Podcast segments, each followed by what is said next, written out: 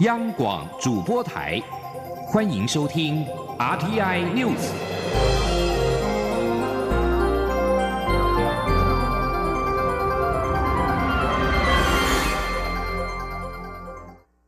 各位好，我是主播王玉伟，欢迎收听这节央广主播台提供给您的 RTI News。新闻首先带您关注贸易战的情势。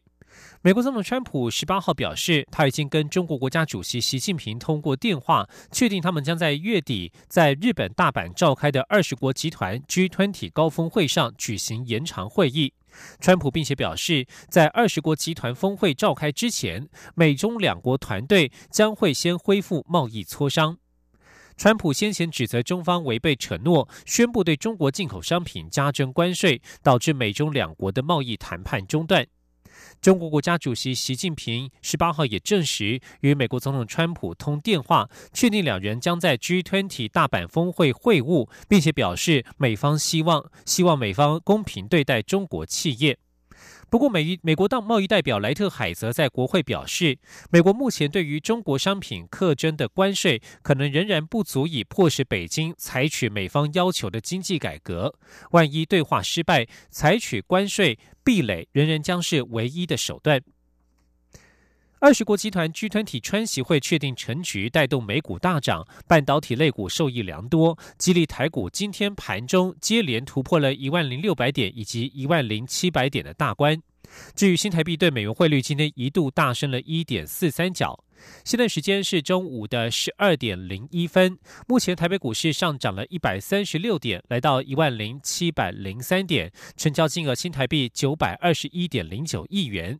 新台币汇率升值了一点五七角，来到三十一点三七兑换一美元。持续关注财经消息。公共工程委员会协助中小型工程业者布局新南向，去年在新南向区域得标总金额达到新台币两百七十亿元，今年到五月为止已经达到一百九十亿元，将持续往三百亿元的年度目标迈进。工程会技术处表示，业者在新南向国家的工程类型主要为石化、电厂、公路和捷运、建筑以及景观类。布局国家则多半集中在马来西亚、越南、菲律宾或是缅甸。前天记者王维婷的采访报道。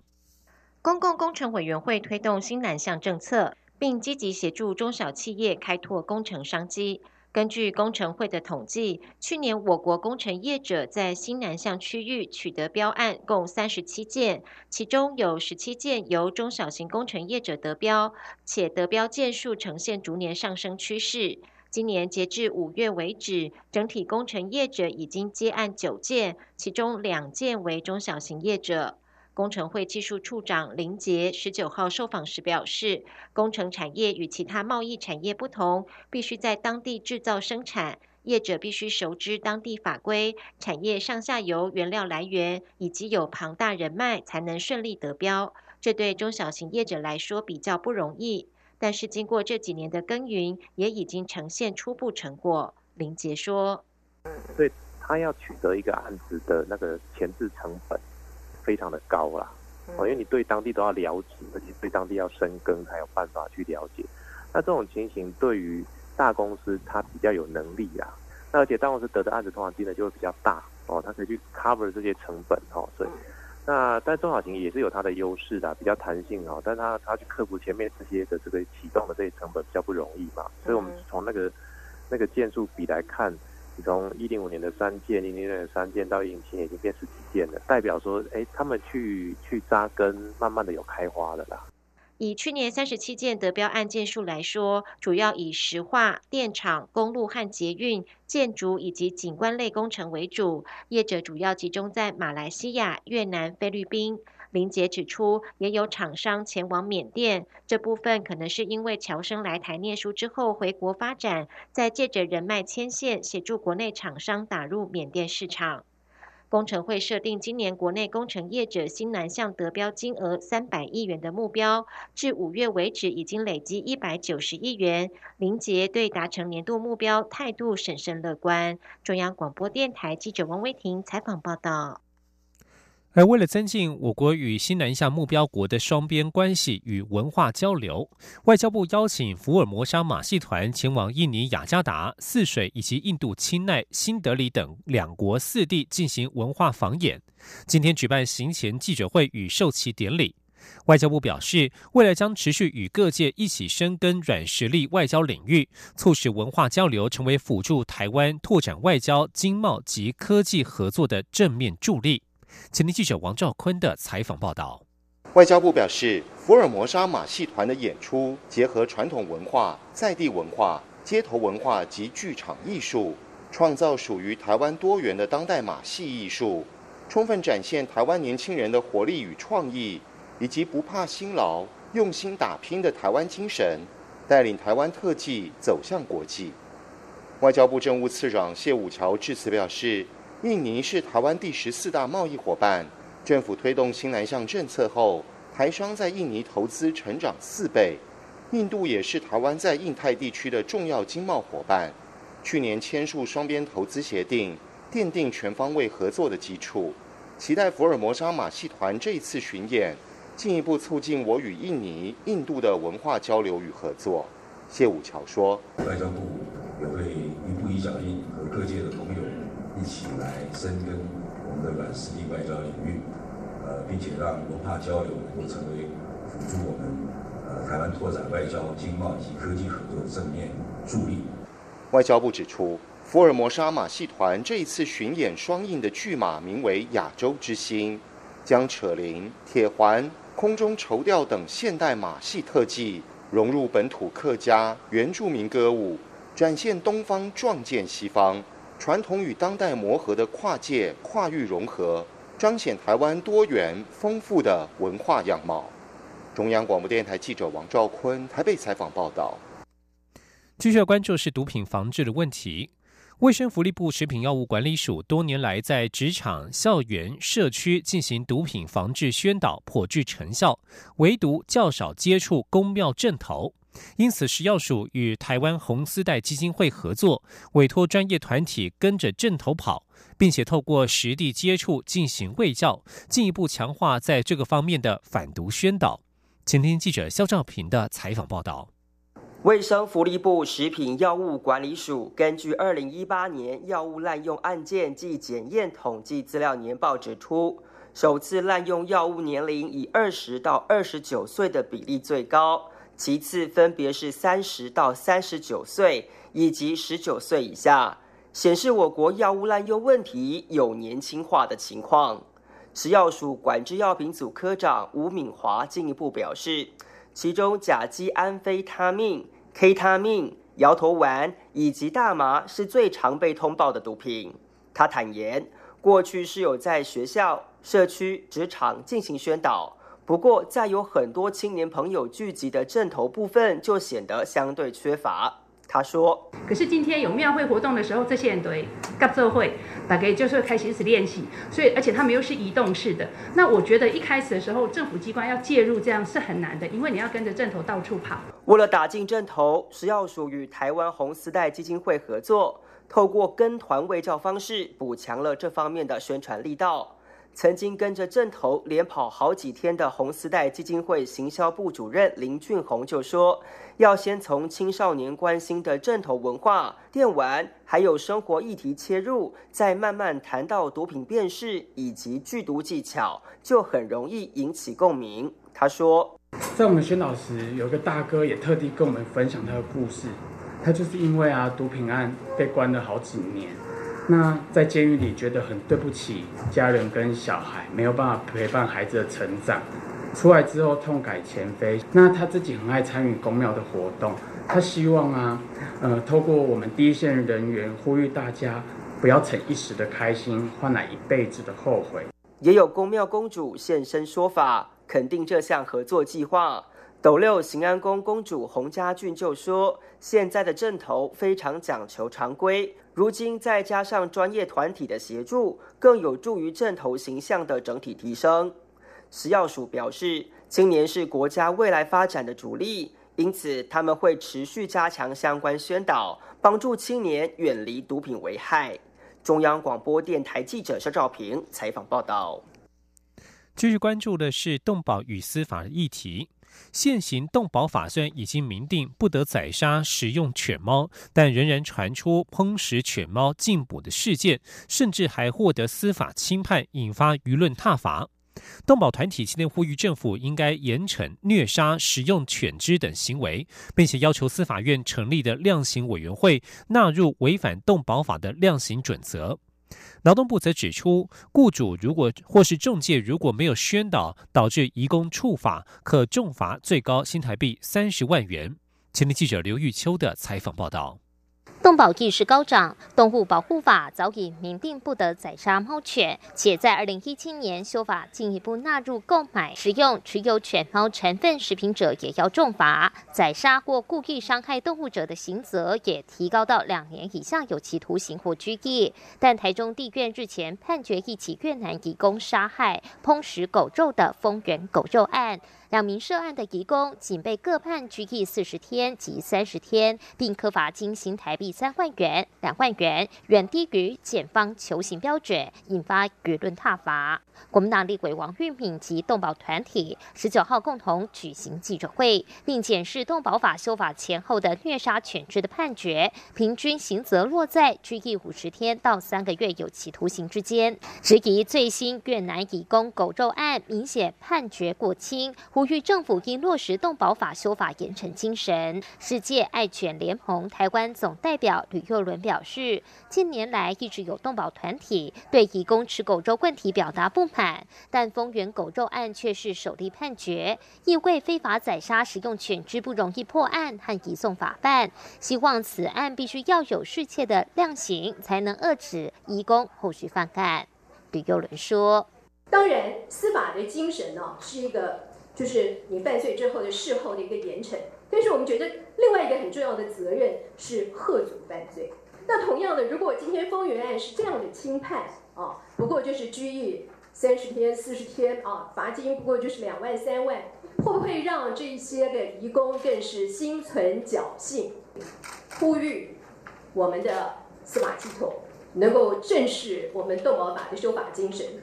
动保团体除了呼吁司法判决落实严惩吃猫犬虐杀行为外，也要求司法院将成立的量刑委员会中纳入违反动保法的量刑准则，令陈审法官正视动保法加重刑责的初衷。至于诸多移工涉入动保案件，劳动部劳动力发展署专委杨明传表示，在处理移工违反动保法的案件上，只要经过检察官提起公诉，就会废止该移工。的聘雇许可，并限令出境。现行法令也有针对雇主或是中介赋予宣导责任，若未宣导，移工处罚可重罚雇主最高三十万元罚款，甚至废止聘雇移工许可。未来相关单位也会对移工加强宣导，遵守动保法。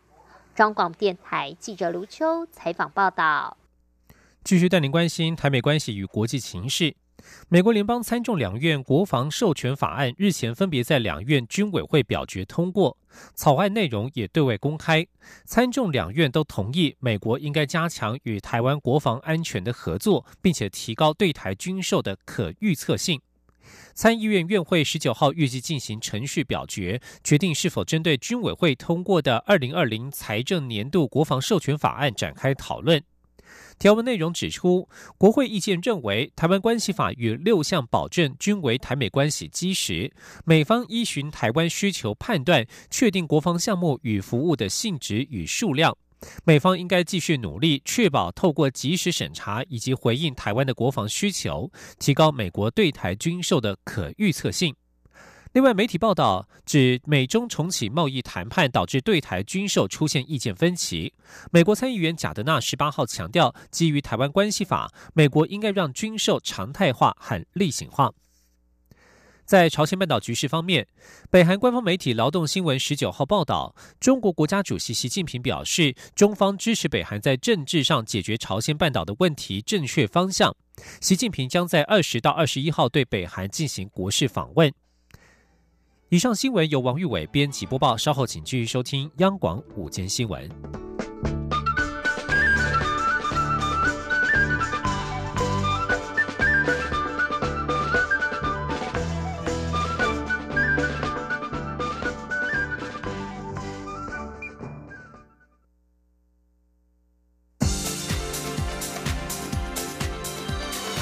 这里是中央广播电台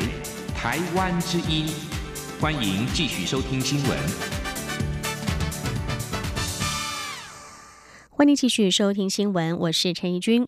蔡英文总统今天上午接见中华民国塑胶制品商业同业工会全国联合会理监事及顾问时表示，今年是台湾经济最关键的一年，政府会跟业者一起携手努力，让台湾的塑胶制品产业有更多突破跟创新的发展。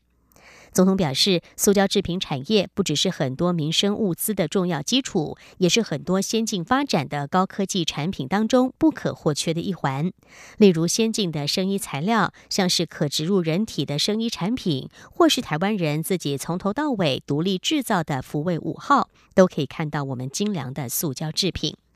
总统强调，政府了解大家为了这个产业的永续经营，投入了高额的资金以及时间，也面对成本不断提高的各种压力，再加上这波美中贸易战的影响，转单效应已经浮现。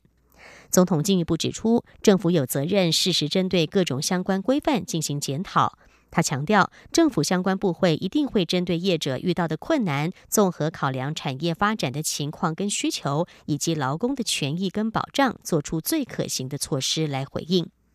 总统说，今年是台湾经济最关键的一年，政府也会跟大家一起携手努力，让台湾的塑胶制品产业有更多突破跟创新的发展。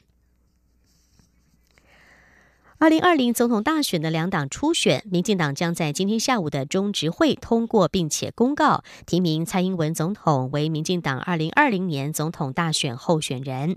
而国民党也正在进行党内初选作业，包括高雄市长韩国瑜、红海董事长郭台铭、前新北市长朱立伦等五个人参选。首场国政愿景电视发表会二十五号将在高雄举行。智库经济学人资讯社在十八号公布一项预测，蔡英文在二零二零年总统大选将险胜代表国民党出马的韩国瑜，成功争取连任。柯文哲预料不会参选，但他如果加入选战，则国民党会赢得大选。经济学人资讯社还提到，两岸关系议题有助为蔡英文争取选票。近日，香港逃犯条例修法争议所引发的政治效应，渴望延续到二零二零年一月。经济学人资讯社是英国经济学人集团旗下的市场与政经情势预测分析机构，推出每个月的国家分析、五年经济展望以及各式的分析报告。经济学人集团也拥有知名的《经济学人》杂志。另外，有媒体报道，蔡英文总统昨天与民进党籍立委参叙，谈到了红海董事长郭台铭时，指郭台铭花很多资源在经营媒体上，并说国民党都想花郭台铭的钱。郭台铭今天被问到此事时，批评蔡总统应该有总统的高度。他强调自己在媒体经营上并没有花费很多，而且花的每一分钱都是自己赚来的。他并反批蔡总统选举花国家的钱，应该要对外说清楚。记者刘品熙的报道：蔡英文总统十八号邀请部分民进党籍立委参叙。媒体报道，与会者转述。蔡总统在会中提到国民党可能的总统对手。蔡总统认为高雄市长韩国瑜是很强的对手，而红海董事长郭台铭的财力雄厚，在媒体经营上跟过去有很大不同，花费很多资源在上面，并开玩笑的说，国民党全党上下可能都想花郭台铭的钱。对此，郭台铭十九号受访时表示，广告登载他反对公投法修法变成铁笼公投，那是后援会的钱。他现在与媒体沟通的管道，除了每天接受联访，就是透过自己的脸书自媒体。其实花的钱并不多，而且每一分钱都是他自己赚来的。他反批蔡总统念大学时花父亲的钱，现在选举花国家的钱，应该对外说清楚。他说：“蔡总统身为这个一个现任的总统，要总统的高度啊，今天批评你的对手有钱。”他忘了说明，你的对手有钱，是因为什么？他每一分每一毛钱都赚来的，而且在台湾，他的公司缴税，个人缴税，啊，而且我也没有领过十八趴。那我讲这些问题呢，我要反问蔡文蔡总统，我来竞选，花我自己的钱，我跟选民沟通，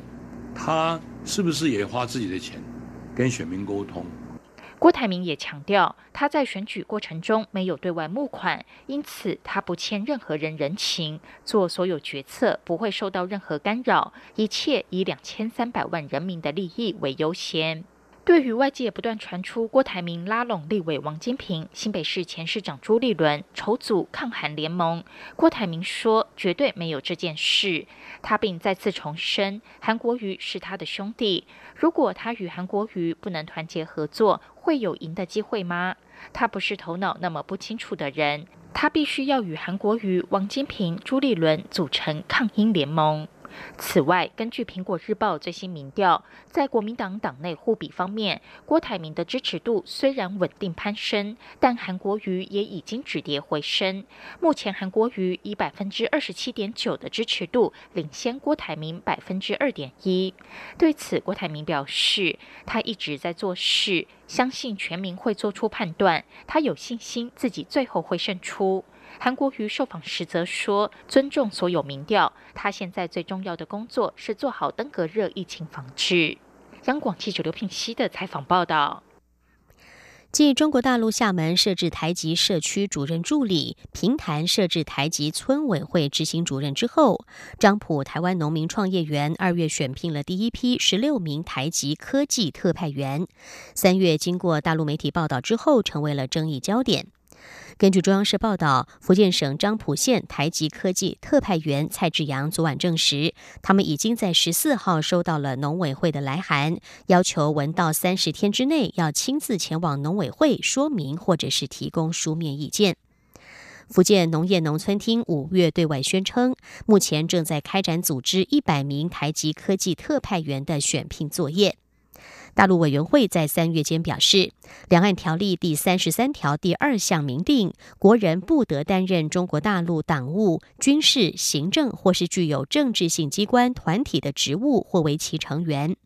有关民众担任陆方台籍科技特派员，将由主管机关，也就是农委会，就职务性质及相关事政加以审认，并且要求当事人说明。一位不愿具名的台籍科技特派员透露，他们一年大约可以领到人民币十到二十万元，但是不是主管的科技局直接发薪水给他们，而是挹注到专业项目的公司发给补助金以及顾问费。这名不具名的台籍科技特派员也感叹：“如果在台湾可以过得好，没有人想漂洋过海讨生活。”他说：“台湾的土地资源太少，消费族群也少，农业在台湾真的不好生存。”强化国际教育，中华大学今天在英国文化协会分别与新英格兰大学、桑德兰大学签约，成立三加一双学士学位学程。从新的学年度开始，每班招收四十名台湾、港澳以及境外学生。大一到大三在台湾用全英语上课，大四则到英国学习。四年的学费只需要新台币一百万到一百三十万元。记者陈国维的报道。位于新竹的中华大学获得教育部核定，与英国西英格兰大学及桑德兰大学合作办理双学士学位学程。中华大学表示，西英格兰大学创立于一五九五年，拥有四个校区，校本部位于度假胜地布里斯托，也是众多跨国企业的总部所在地。桑德兰大学则以创新及高品质教学研究著称，创立于一九零一年，全校有四个校区，超过一万九千名学生，主校区。位于英国东北部桑德兰市中心，现任校长 David Bell 曾任英国教育大臣。中华大学校长刘维奇指出，这次由管理学院与西英格兰大学合作开设企业管理双学士学位学程，观光学院与桑德兰大学合开国际观光与酒店管理双学士学位学程。每个学程每年招收四十名学生，其中二十名台湾学生，二十名港澳或境外生。所有学习都采英语授课。前三年在中华大学，英国学校的老师与合作单位的业师也会来上课。第四年到英国。我就学毕业后可以取得双学士学位。那我们的学生呢，他能够有一个新的全球的视野。所以我们在招生的时候呢，最重要的要件就是他愿意要用英文来上课，用英文来学习。就读桑德兰大学国际观光与酒店管理学程的学生，前三年在中华大学的学费约新台币六十万，第四年在英国约四十万，总共一百万。选择西英格兰大学企业管理学程，四年学费总计约一百二十万。刘维奇说，相较于大学四年都在英国留学，至少可省下六成的学费。学生毕业后就可以到国际集团或连锁品牌公司就业，迈向全世界。中央广播电台记者陈国伟台北采访报道。暑假即将来临了，广受亲子喜爱的朱宗庆打击乐团二豆荚宝宝儿童音乐会，今年的全台巡演将从八月九号到十月二十七号展开，以淘气旅行箱为主题，要用音乐带领大小朋友游历全世界。而六月底，他们相间前往中国大陆的十一个城市演出。记者江昭伦的报道。朱宗庆打击乐团从一九八八年首开国内风气之先，推出专为儿童量身打造的音乐会。一九九二年起，则由朱宗庆打击乐团二接手担纲演出，以音乐为核心，引领许多家庭走进音乐艺术世界。如今，豆家宝宝音乐会已经成为著名儿童音乐品牌，提供台湾小朋友优质的音乐赏铃体验。今年豆家宝宝音乐会将到全台十一个县市展开三十二场巡演。主题为豆荚宝宝的淘气旅行箱。该节目在二零零七年第一次演出，不止在台湾大受欢迎，也成为乐团首次赴中国大陆演出的儿童音乐会作品，具有里程碑意义。十年后，豆荚宝宝的淘气旅行箱音乐会，全新世代乐团成员大幅翻新曲目内容和服装、舞台设计。除了豆荚宝宝哆瑞咪外，还有七位音乐大使演奏世界各国乐器和曲风，用丰富、活泼、有趣的演出，带领小朋友用音乐游历世界。